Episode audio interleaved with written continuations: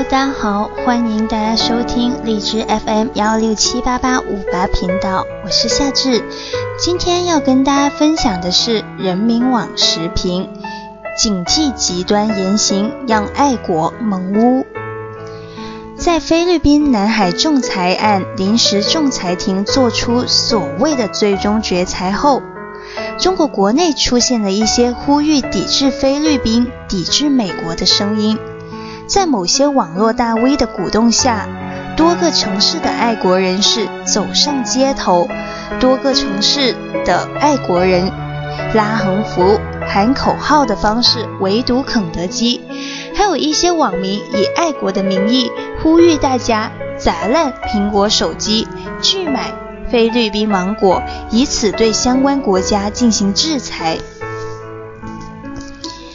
爱国是一种积极正面的价值追求，也是很寻常的情感表达。然而，最近那几则与爱国有关的新闻，难免让很多人感到费解。在网上喊几句极端的口号，散播一些低级谣言，真的是爱国吗？纠集一批人去围堵快餐店，干扰同胞消费，真的是爱国吗？毫不夸张地说，某些打着爱国幌子的极端言行，只会令爱国蒙污。用不恰当的方式爱国，最终可能会害国。少常识的人都知道，在你中有我，我中有你的全球化时代，盲目抵制洋货只会导致双输。这种不负责任的倡议。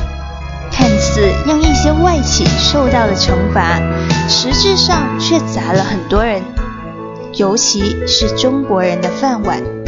如果非理性的打砸、抵制行为不能被纠编，中国国际形象和投资环境也将深受其害。爱国本应该是种高尚的情怀。爱国绝对不是胡作非为的挡箭牌，这是必须澄清的认知和误区。有一些人在参加围堵商家、打砸私家车的活动时，多少带有法不责众的侥幸，甚至认为即使行为失当也会被免责。爱国不是糊涂的爱，法治在任何时候。都是不可逾越的红线。四年前西安反日游行中打砸日系车主的青年，最终依法获刑十年，这些都是活生生的教训。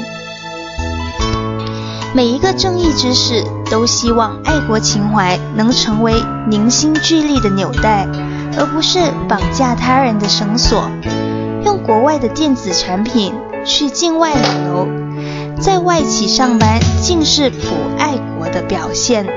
这样的逻辑，在任何时代、任何国家都不成立。极端的爱国言行，不仅会暴露自己的无知和偏激，更会在社会上制造一种不正常的氛围，让很多内心深处真正爱国的普通人觉得没有安全感。做一个理性的爱国者，需要具备一些基本的防忽悠的能力。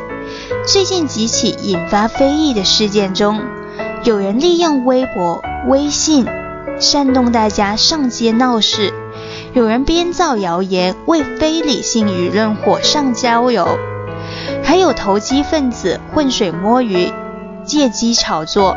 这些都提醒善良的我们，提高媒介素养。提高信息甄别能力非常重要，同时这也提醒有关职能部门依法追责很重要。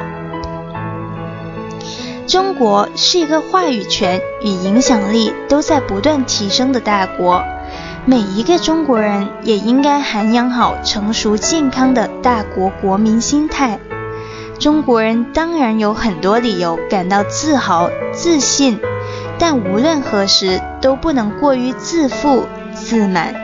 事实上，越自信就应该越清醒。